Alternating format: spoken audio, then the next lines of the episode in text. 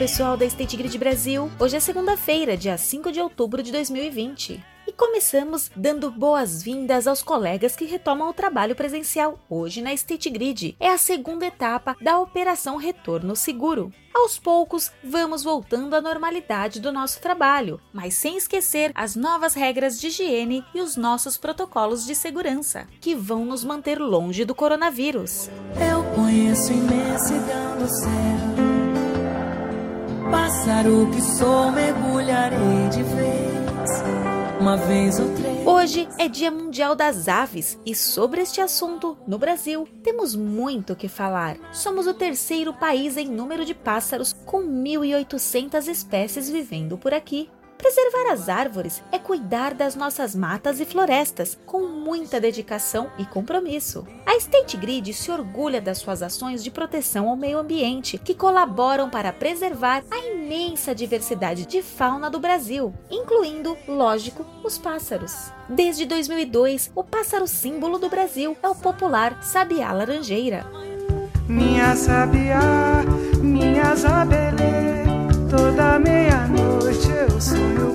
Um dos motivos é que o sabiá inspira nossos artistas desde sempre. Há mais de 20 músicas da MPB que citam o pássaro, sem contar as poesias, como os versos de Gonçalves Dias. Minha terra tem palmeiras, onde canta o sabiá. As aves que aqui gorjeiam, não gorjeiam como lá.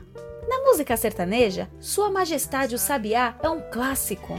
Em minha volta, sinfonia de pardais, cantando para a majestade o sabiá.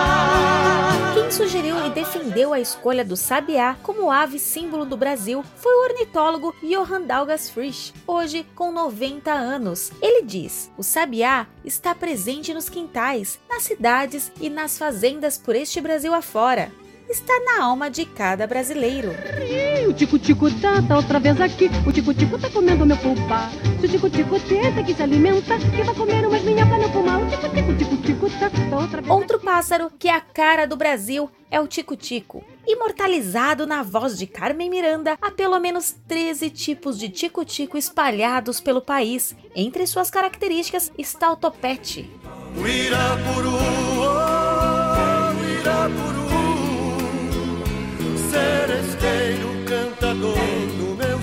Da floresta amazônica vem o irapuru. O seu canto é longo e melodioso, parecido com uma flauta, e só é ouvido ao amanhecer ou ao anoitecer, quando ele constrói o ninho para a fêmea. Durante apenas 15 dias por ano. Mas aqui você vai escutar este lindo canto agora.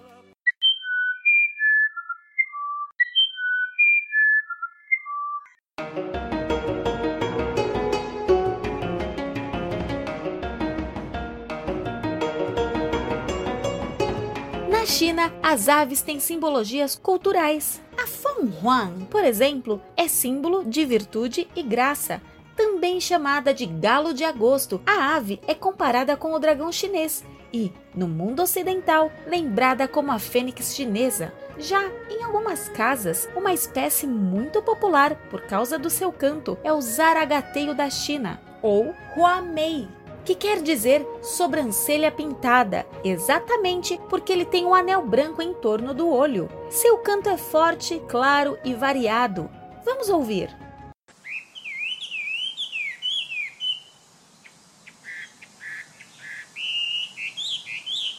Todo amor encontra um lugar.